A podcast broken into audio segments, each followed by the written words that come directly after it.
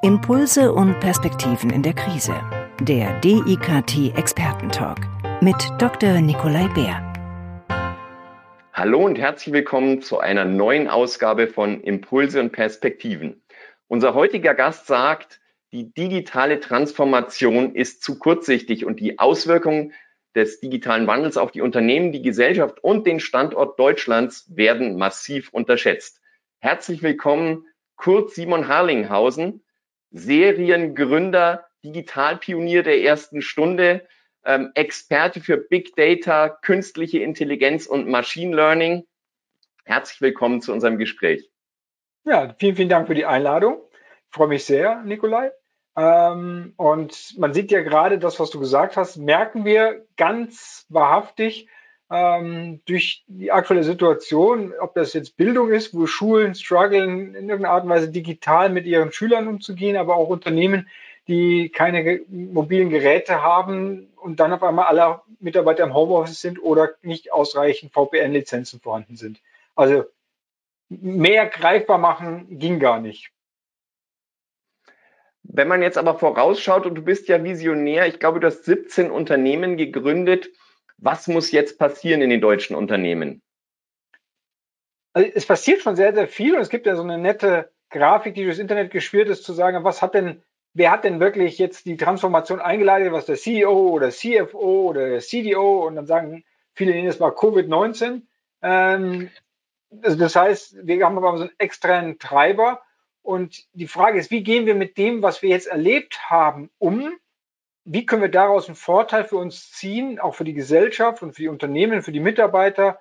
Ähm, und das ist, glaube ich, die große Frage, die es jetzt in den nächsten Wochen und Monaten zu klären gilt. Und da werden sich einige mit beschäftigen, weil auf einmal Homeoffice doch geht. Aber in welcher Dosis ist das gesund und produktiv? Ähm, viele, die im Homeoffice sitzen, arbeiten sich zu Tode, weil sie überhaupt nur noch von Meeting zu Meeting zu Meeting und gar nicht mehr zur produktiven Zeit kommen. Oder andere sitzen im Homeoffice ähm, und haben gar nicht richtig viel zu tun. Ähm, da ist dieser Spagat und ich glaube, da sich einzupendeln, das wird die große Herausforderung der nächsten Monate sein. Wie wird denn dieses Thema Big Data unsere Welt nicht nur im Büro, sondern auch im Privaten verändern in nächster Zeit? Also wir sehen ja jetzt schon, dass nicht nur durch die digitalen Medien, also was so Facebook und Google und Amazon und Co. Apple angeht, die alle Daten sammeln und damit äh, personalisierte Inhalte aussteuern oder Angebote, wir werden das auch viel, viel mehr erleben, wie wir es gerade zum Beispiel in China sehen, mit Armbändern wissen, welchen Gesundheitszustand hat Person X und Y, äh, welche Auswirkungen hat das. Wir fangen auf einmal an, nicht nur Wettervorhersagen wahrscheinlich zu haben, sondern wir werden auch Gesundheitsvorhersagen haben. Wir werden Entwicklungen haben Richtung Bewegung. Wann darf ich mich wohin bewegen, damit dort keine Massen entstehen? Äh, und das geht halt alles nur über Daten. Das heißt, wir werden viel, viel stärker erleben, wie Daten unsere Gesellschaft verändert. Nun gibt es gerade in Deutschland immer sehr viel ähm, Ressentiments bei der Weitergabe von Daten. Ähm, in asiatischen Ländern ist man da sehr viel freizügiger. Glaubst du, die Deutschen laufen Gefahr, dort einen Trend zu verpassen, wenn sie nicht bereit sind, sich auf solche Entwicklungen einzulassen? Man hat ja jetzt auch diese Diskussion mit der Corona-App, wo wird die gehostet, wer darf die Daten haben? Ja, natürlich ist da eine, eine gewisse ungesunde Skepsis da. Das finde ich auch völlig okay aber es ist sehr viel Unwissenheit auch da. Das finde ich wiederum nicht okay. Das heißt, wenn man sich sehr, sehr detailliert mit den Themen auseinandersetzt, dann versteht man auch, was zum Beispiel mit der Corona-App passiert und was Datenerhaltung angeht. Ähm, es gibt kein 100% sicher mehr und jeder, der ein Smartphone hat heutzutage, und das sind sehr, sehr viele Menschen, ähm, hat zum Beispiel auch Google Maps drauf. Und was er mit Google Maps alles preisgibt von sich, ist den Leuten gar nicht bewusst. Ja, das ist einer der größten Datenkraken, die wir überhaupt haben. Ähm, von daher ich glaube, dass wir müssen Bewusstsein schaffen und ausbilden oder die Leute äh, dahin bringen, dass sie verstehen, was kann man mit den Daten machen, wo haben wir einen positiven Impact und wo ist das für Marketing und wo könnte das ein negativer Impact entstehen. Aber ich glaube, es ist mehr ein Bildungsthema, als dass es wirklich ähm, ein, ein Thema von Technologie ist oder Ängsten. Glaubst du, wir haben ja auch schon angesprochen, die Leute sind jetzt in der, in der Schule, müssen auch das Homeschooling machen oder die Eltern müssen schauen, dass das geht. Ähm, also wir haben selber das Thema, ja, sind die Lehrer da gut genug ausgebildet, ausgestattet, sind die Schulen dafür ausgestattet? Da wird jetzt ein Umdenken passieren. Tun wir da in Deutschland schon genug oder wer müsste da mehr in die Initiative gehen? Also definitiv tun wir nicht genug. Also ich habe sehr viele Diskussionen immer wieder mit verschiedenen Leuten. Ähm, ich habe mich zum Beispiel mit Annette Schawan auch mal getroffen, ähm, um mit ihr zu diskutieren, wo muss das Ganze hingehen in Digitalisierung im Bildungssystem. Und sie als ehemalige äh, Bildungsministerin ähm, hat dann natürlich auch, sieht das genauso, dass da viel passieren muss. Und mein, mein 16-jähriger Sohn zum Beispiel sagt, ja, ich habe gleich wieder eine Schulsession, aber die dauert nur zehn Minuten, weil es funktioniert eh nicht. Ähm, also so funktioniert das, ist das, wir stehen da infrastrukturell, aber auch geistig vor einer riesen Herausforderung. A, weil die Lehrer äh, auf einmal dazu gezwungen sind, sich damit zu beschäftigen. Und es gibt viele Lehrer, die machen das und die können das, aber es gibt auch manche Lehrer, die einfach noch rumfahren und Briefe bei ihren Schülern in die Briefkästen schmeißen mit Aufgaben und die dann die Schüler dazu bringen, dass sie wieder zurückkommen und die Aufgaben wieder bei ihm in den Briefkasten schmeißen. Das kann natürlich nicht sein, aber wir haben auch nicht die Infrastruktur. Also einen Klassenchat, einen sicheren Klassenchat aufzubauen, ähm, wo der auch den Ansturm aushält, das, da müssen wir erstmal dran arbeiten. Und dann natürlich auch, wie mache ich, wie komme ich dazu, dass von der Methodik und Didaktik das Lernen den Schülern Spaß macht und in ihr Verhaltensmuster passt. Und dass die Lehrer das auch so vorbereiten können, dass es wirklich konsumierbar oder aktivierbar ist. Ähm, ich kann jetzt nicht einfach mal meine ähm, Overhead-Folien nehmen, die ich schon seit 20 Jahren habe und lege die auf meinen Zoom-Call oder auf irgendeinen Call drauf. Das funktioniert halt so nicht mehr. Und Muss da das Bildungssystem auch angepasst werden? Oder ist das abhängig von der Einzelinitiative von den einzelnen Lehrern oder Nutzern? Ich glaube, dass wir Lehrer brauchen, die andere Lehrer ähm, als Vorbild den, als Vorbild dienen. Also die sagen, ja, das ist viel, viel einfacher, dass wir dieses Wissen, was ja schon in der Lehrerschaft herrscht, ähm, nutzen, um andere Lehrer dahin zu führen. Oder auch die Schüler nicht respektlos sind und sagen, du könnt das nicht, sondern zeigen, wie man da hinkommt. Also das heißt, da müssen wir wirklich als Gemeinschaft dran arbeiten. Das kann nicht nur die Lehrer, nicht nur die Eltern sein. Ähm, das kann nicht nur das Kultusministerium sein. Ähm, wir sehen auf einmal, dass die Lehrer ihre privaten Laptops nutzen, weil sie sonst keine Möglichkeiten haben. Manche Lehrer machen es mit dem iPad. Ähm, aber wir müssen dazu kommen, dass die gesamte Gesellschaft, wie es in Korea ist, äh, wo alles, das ist ein gutes, sehr gutes Beispiel, hat jeder Schüler ein iPad. Weil das garantiert, dass sie immer Zugriff zu Informationen haben. Und über dieses Pad wird dafür gesorgt, dass diese sichere Verbindung ist und dass sie ähm, keiner sagt, nee, kann ich nicht, weil da ist es sichergestellt. Ja, das ist ein Standard-Schulmittel. Wie wir ein Buch kaufen, haben die ein sehr günstiges Pad. Äh, das sollte sich jede Familie leisten können. Und für die paar, die es sich dann nicht leisten können, kann man bestimmt auch eine, eine Lösung finden, wie man das leiht oder sonst wie zur Verfügung stellt oder fördert. Aber ich glaube, da müssen wir hinkommen, dass auch die Gesellschaft mehr digitalisiert. Es gibt ja dann viele, die sagen, ja, um Gottes Willen, dann lernen unsere Kinder ja gar nicht mehr mit der Hand zu schreiben und handschriftlich zu arbeiten. Ähm, die Befürchtung teilst du wahrscheinlich nicht. Das eine schließt das andere ja gar nicht aus. Ja, ähm, wenn man sich die Kinder anguckt, auch lesen. Es gibt da die, die viel lesen und gerne lesen, und dann gibt es die, die gerne YouTube gucken oder Netflix gucken oder äh, sich das alles visuell angucken. Also ich weiß nicht, wie viel Aufrufe seit den letzten paar Jahren Richtung Goethe, Schiller ähm, und Co. gingen auf YouTube, wo Leute sich einfach sagen, ja, ich lese mir doch jetzt nicht mehr ähm, die Bücher durch, sondern ich, ich gucke mir die Bücher auf YouTube an. Ja. Und der Boom der Mentoren und Tutoren auf YouTube, ja, und auch der entsprechenden Plattform ist riesig. Und die machen das sehr, sehr gut. Also da sieht man mal, wie guter Schulcontent produziert werden kann. Wie man dort Parabelfunktionen erklärt bekommt, dass wirklich auch jeder versteht.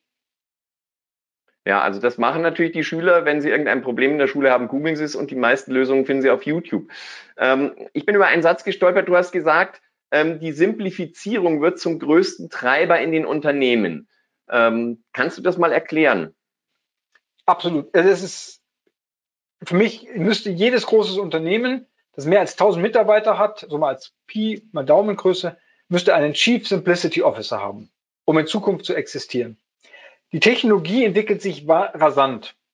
Und mit der Technologie und der Struktur, wie wir aufgestellt sind, Unternehmen mit sehr, sehr vielen Silos, wir haben ein riesen IT-Silo, Marketing, ein Sales, in Produktions- und Service und Finance und so weiter, ähm, haben wir auch sehr, sehr viele Redundanzen. Und mit jeder Technologie kommt eine neue Komplexität. Und das wird irgendwann exponentiell wachsen, so dass wir nicht mehr her dieser exponentiellen, exponentiellen äh, Veränderung kommen. Und wir brauchen Leute, die sagen, nee, wir können das weglassen. Wir brauchen nicht drei Kommunikationssysteme und fünf Ticketing-Systeme und ähm, wir brauchen auch dieses Feature nicht, ja, oder wir brauchen, also da wirklich so eine 80-20-Regelung zu finden, ähm, sich zu fokussieren auch wieder auf das, was wesentlich ist für eine Marke, für ein Produkt, auch was die Zielgruppe angeht. Aber ich glaube, das ist so essentiell, um der Zukunft positiv entgegenschauen zu können, um gewappnet zu sein, dass Vereinfachung dabei hilft, ähm, in der Herr der Lage zu werden in der Zukunft. Viele stöhnen ja schon heute, dass sie gar nicht mehr richtig arbeiten können aufgrund dieser E-Mail-Flut, die sie haben, ja, neben der Meeting-Flut. Ähm, ist das auch so ein Punkt, wo du sagst, das wird sich auch irgendwann mal überdauern, das Thema E-Mail und diese massenhafte CC-Setzen von Kollegen?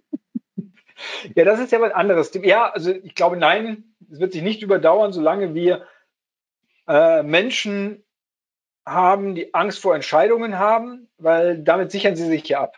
Das ist ja so viel Absicherung. Ich habe sie, ich hab sie doch geschickt. Du warst doch informiert. Ähm, solange wir diese Kultur haben, und das ist in Deutschland sehr, sehr stark ausgeprägt, wird das natürlich beibehalten. Und die E-Mail ist schon seit 20 Jahren tot. Ja, da kam SMS und dann kamen es die Messenger-Dienste. Und trotzdem schreiben die Leute mehr und mehr E-Mails. Ja. Ich glaube, wir müssen das mehr kulturell betrachten und wie schaffen wir, dass die Leute eigenständiger werden. Ähm, und wir werden sehen, dass, ich glaube, dieses Problem dadurch abgelöst wird, wenn die Maschinen anfangen, Entscheidungen abzunehmen oder Entscheidungen zu fällen. Dann wird auch das, diese CC-Mania aufhören, ähm, weil das kommt von einer Source und da kann ich mich immer darauf belasten und beruhen drauf. Ähm, ansonsten, solange Menschen da drin sind, wird diese menschliche Interaktion und Positionierung und Absicherung ähm, weiter existieren. Heißt das, Leute müssten auch mehr Verantwortung übernehmen für ihre Entscheidungen, weil sonst eben die Maschinen die Verantwortung übernehmen werden? Ja, das ist das Problem, warum wir den Maschinen ja noch nicht die Verantwortung überlassen. Wir haben ja Angst davor. Ich glaube, das ist auch das der größte Stopper von Artificial Intelligence ist, dass wir Angst haben, dass eine Maschine uneingeschränkt Entscheidungen fällen kann also wir können das immer noch überwachen und kontrollieren und begleiten, aber allein da den, den Cut zu machen, zu sagen, hey, ich lasse mal diese einfachen Entscheidungen, wo richtig gute Datenqualität dafür da ist, um Entscheidungen auch zu fällen, ich den, überlasse ich den Maschinen und ich, ich nutze mehr die Zeit, die ich dann gewinne und die Ressourcen und die Capabilities für strategische oder kreative Entscheidungen, ähm, wo die Maschine einfach noch nicht in der Lage ist, das richtig zu bewerten. Ähm, also ja, die Maschinen werden da eine, große Rolle spielen in dem Prozess. Nun bist du auch Online-Marketing-Experte. Wie wird denn das Marketing der Zukunft aussehen? Was wird sich da verändern? Der große Trend zum Beispiel ist ja Personalisierung. Das ist auch wieder so, als Simplicity Officer sage ich, ja, es reicht aber, wenn sich das gut anfühlt. Also wenn sich das wie personalisiert anfühlt, wenn ich jetzt erstmal die Perception schaffe und nicht hingehe, versuche in der Masse eins zu eins Marketing zu machen und damit die Atomisierung von Inhalten, Segmenten, ähm, Prozessen, Journeys und so weiter, das, das ist wieder so, es wird so kompliziert, dass ich das gar nicht bedienen kann. Oder dass, dass bestimmte Personengruppen nicht verstehen. Oder ich es nicht verwaltet bekomme. Das heißt, ich muss schaffen, dass sich das so anfühlt, als wäre es auf mich zugeschnitten, aber es ist tatsächlich eine, eine statistische Kohorte, für die das auch passt. Das heißt, das kann nicht nur Simon sein, sondern das kann Alfred, Thomas, Sabine, Svenja und Co. sein. Und da müssen wir, glaube ich, mehr Richtung Marketing denken. Und natürlich werden wir erleben, dass vieles Marketings auch automatisiert wird und digitalisiert wird. Ist das auch sozusagen für die Startups, die natürlich jetzt auch in der Krise so ein bisschen Probleme haben, sich zu finanzieren, ein wichtiger Punkt, dass sie sich bei ihrem Eigenmarketing auch auf solche neuen Marketingformen stützen sollten? Ja, weil sie dadurch natürlich effizienter sind, äh, was ihr Marketing angeht. Also sie haben da eine riesen Chance, gezielt an ihre Gruppen, Zielgruppen zu kommen. Und sie haben auch die Möglichkeit, sich natürlich gegenüber dem Bestand, was in dem Markt schon ist, also ihren Wettbewerbern und ihren Begleitern, äh, zu differenzieren und abzuheben. Äh, weil sie schneller sind, weil sie äh, auch besser den Wettbewerb einbeziehen können, also auch zu schauen, was machen die, wo kann ich mich positionieren. Ich glaube, es hilft denen auf alle Fälle äh, sich damit auseinanderzusetzen. Und es gibt gerade eine Unmenge an freien Webinaren. Harvard hat 67 sehr, sehr gute Kurse ähm, kostenlos zur Verfügung gestellt, womit man von Artificial Intelligence bis hin zu Marketing bis zu HR-Themen ähm, sich weiterbilden kann. Die sind sehr, sehr gut aufbereitet, inhaltlich sehr tiefgehend. Also wenn man das nutzt als Startup ähm, und sich da aufschlaut und damit auch entsprechend positioniert, hat man eine sehr gute Chance im Markt. Aber am Ende geht es immer ums Produkt. Also ich kann, wenn ich kein gutes Produkt habe, nützt mir das nichts. Du hast ja einige Startups, in die du investierst. Welchen Rat gibst du denen jetzt in der Krise? Wie sollen sie vorgehen? Fokussieren, fokussieren, fokussieren. Ähm, also ich habe ganz unterschiedliche Startup-Themen, die ich begleite. Sehr, sehr viel natürlich digital, aber auch ein paar Services da drin, ähm, auch haptische Services. Ich ähm, versuche den Leuten bewusst zu machen, was ist jetzt äh, responsefähig von Seiten der Kunden oder der potenziellen Kunden und was ist responsefähig von den Investoren und wie kriege ich das zusammen. Aber das, das bedeutet sehr viel Klarheit. Klarheit in der Positionierung, in den Maßnahmen, äh, im Umgang mit den Ressourcen ähm, und auch also Ressourcen nicht nur wirtschaftlich, sondern Ressourcen auch menschlich, aber auch genauso mit der Umwelt. Und ich glaube, da gilt es damit, sich zu beschäftigen ähm, und sich dem bewusst machen, was jetzt auf uns zukommt und wie ich da eine, eine positive Rolle spielen kann. Hast du das Gefühl, dass diese Zeit der Fokussierung jetzt während der Krise auch hilfreich sein kann für uns als Gesellschaft mit diesen Themen Digitalisierung, Geschäft und das zu verbinden, umzugehen? Absolut, aber auch, da ist ein ganz wichtiges Aber. Ähm, wir müssen auch eine, eine klare Trennung schaffen zwischen der Arbeits- und der privaten Welt. Also die Fokussierung muss dann auch privat erfolgen können. Ähm, und ich muss aufpassen, dass ich da eine saubere Trennung habe, weil sonst brennen wir auch die Gesellschaft aus. Also immer weiter, immer schneller, immer höher, immer äh, genauer. Das muss eine Balance finden. Und diese Balance müssen wir äh, genauso im Bewusstsein haben wie ähm, die Fokussierung im Business. Ja, und nicht umsonst gibt es äh, Ansätze zu sagen, ich habe nur eine vier Tage Woche. Aber die ist dann halt knackig, aber drei Tage Erholung dafür. Ich glaube, da, da werden wir auch einiges erleben, auch um wieder eine Umverteilung zu haben der Arbeit, ja, und damit einen Ausgleich zu schaffen. Letzte Frage, kommt die Corona-App oder kommt sie nicht bei uns? Äh, es, wird, es wird eine Corona-App kommen, ja, ähm, und es gibt viele Diskussionen darum, die, also da knarzt es ja richtig im Hintergrund, ja. Äh, wenn man sich zum Beispiel das Handelsblatt-Interview von Chris Boos durchliest, der ja im Digitalbeirat von der Angela Merkel sitzt und dort das ganze Thema künstliche Intelligenz ähm, vertritt. Es wird eine kommen, in welcher Stufe sie in unsere Privatsphären eingreift und wie freiwillig sie ist, kann ich nicht sagen. Ja, da sind sehr, sehr viele äh, Mächte im Hintergrund, die da ziehen und Lobbyisten und Interessensgruppen, die sich da positionieren.